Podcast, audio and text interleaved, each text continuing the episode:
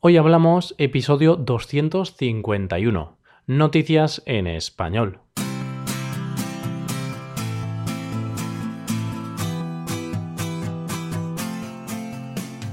Bienvenidos a Hoy Hablamos, el podcast para aprender español cada día.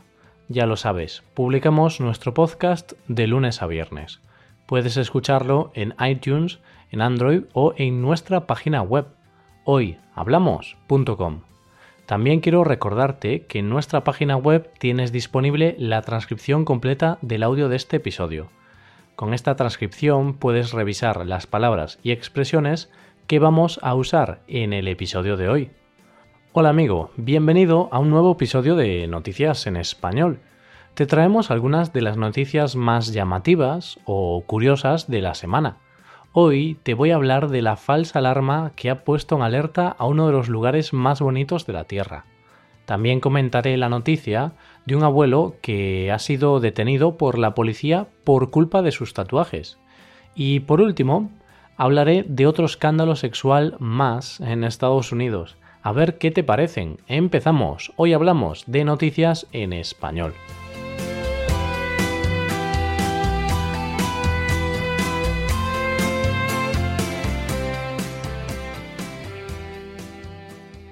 Empezamos con una noticia de esas que ponen el vello de punta. El pasado sábado, los hawaianos vivieron uno de los peores días de sus vidas.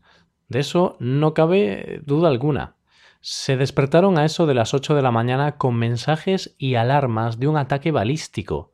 Vaya forma de despertarse. Hawái es un lugar maravilloso, el paraíso. ¿Quién no ha soñado con visitar esas islas paradisíacas alguna vez en su vida? El problema es que hace unos días ese paraíso se convirtió en un infierno, o casi. Digo que se convirtió en un infierno porque saltaron las alarmas, y no unas alarmas cualquiera, saltaron las alarmas nucleares. El servicio de emergencias de este archipiélago envió un mensaje a través del móvil a cada uno de los habitantes de este estado.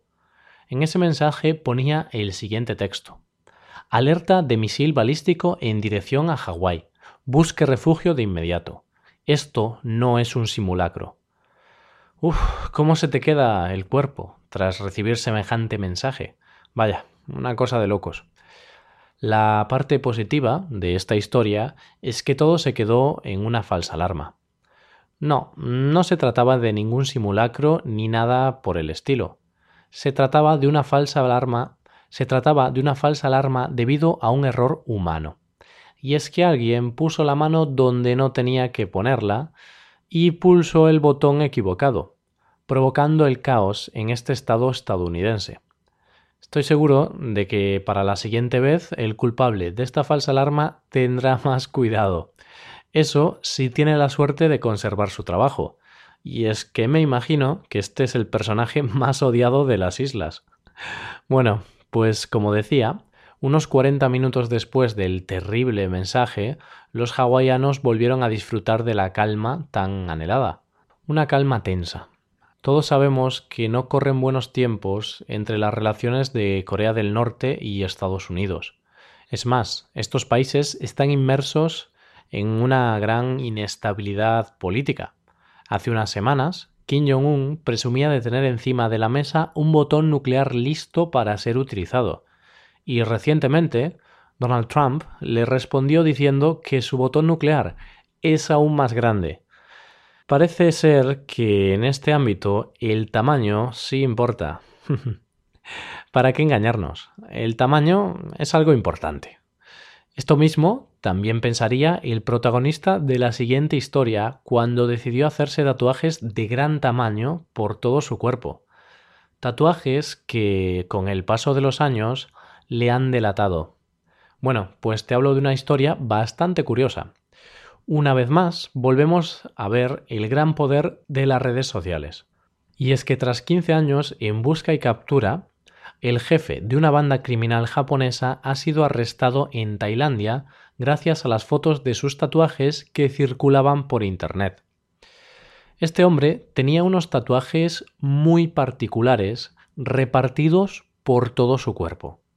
Tal es así que un admirador suyo decidió sacarle fotos y subirlas a Internet. Con el paso del tiempo, estas fotos se fueron haciendo virales y llegaron a manos de la policía. Casualidades del destino, vaya. Pues bien, algún miembro de la policía japonesa reconoció dichos tatuajes y los relacionó con el criminal protagonista de esta noticia. Este anciano de 72 años llevaba una vida de lo más relajada en Tailandia tras huir de su país natal, Japón. Huyó tras participar en el asesinato del líder de una banda rival en el año 2003, un miembro de la Yakuza. La Yakuza es el nombre que recibe el crimen organizado en el país nipón. Y ahí precisamente, en Japón, es donde este anciano tatuado tendrá que rendir cuentas ante la justicia. Quien también tendrá que rendir cuentas ante la justicia es el médico, o mejor dicho, el ex médico del equipo olímpico de gimnasia de los Estados Unidos, Larry Nassar. Si no tuviéramos suficiente con la multitud de casos de acoso sexual que llegan de Hollywood, a esto también hay que sumar casos de abuso en el mundo del deporte. Nada ni nadie se libra de esta lacra. El individuo del que te hablo, Larry Nassar, ha sido recientemente condenado a 60 años de prisión por abusar de más de 160 gimnastas y por poseer una gran cantidad de pornografía infantil. Hace unos días hemos sabido que una de sus víctimas es Simone Biles, la gran estrella de los últimos Juegos Olímpicos. La gimnasta estadounidense, ganadora de cuatro medallas de oro, ha publicado un mensaje en sus redes sociales en el que denuncia la situación que vivió hace unos años, antes de ser la estrella que todos conocemos ahora. Como vemos, detrás de cada persona hay una historia, y esa historia no siempre es tan feliz como nos imaginamos. Así que nada, solo queda aplaudir a Simón por haber decidido dar este paso tan importante para ella, no todos se deciden a dar este paso tan difícil. Sabemos que la vida de una gimnasta es dura. Mucho esfuerzo y sacrificio para poder llegar a lo más alto. Lo que no sabemos es que muchos gimnastas tienen que superar muchos obstáculos. Y no solo hablo en el ámbito del deporte. Con esta noticia llegamos a la recta final del episodio de hoy. Antes de acabar, te quiero recordar que puedes dejar una valoración de 5 estrellas en iTunes. Este es un pequeño gesto para ti, pero algo de mucho valor para nosotros. Y de esta forma acabamos por hoy, pero no te preocupes porque mañana volvemos. ¿Qué te han parecido estas noticias? ¿Te han parecido interesantes? Puedes dejarnos un comentario con las dudas que tengas en nuestra web hoyhablamos.com. Recuerda que puedes consultar la transcripción completa del audio en nuestra web nos vemos en el episodio de mañana, el último de la semana, porque sí, el fin de semana ya está aquí.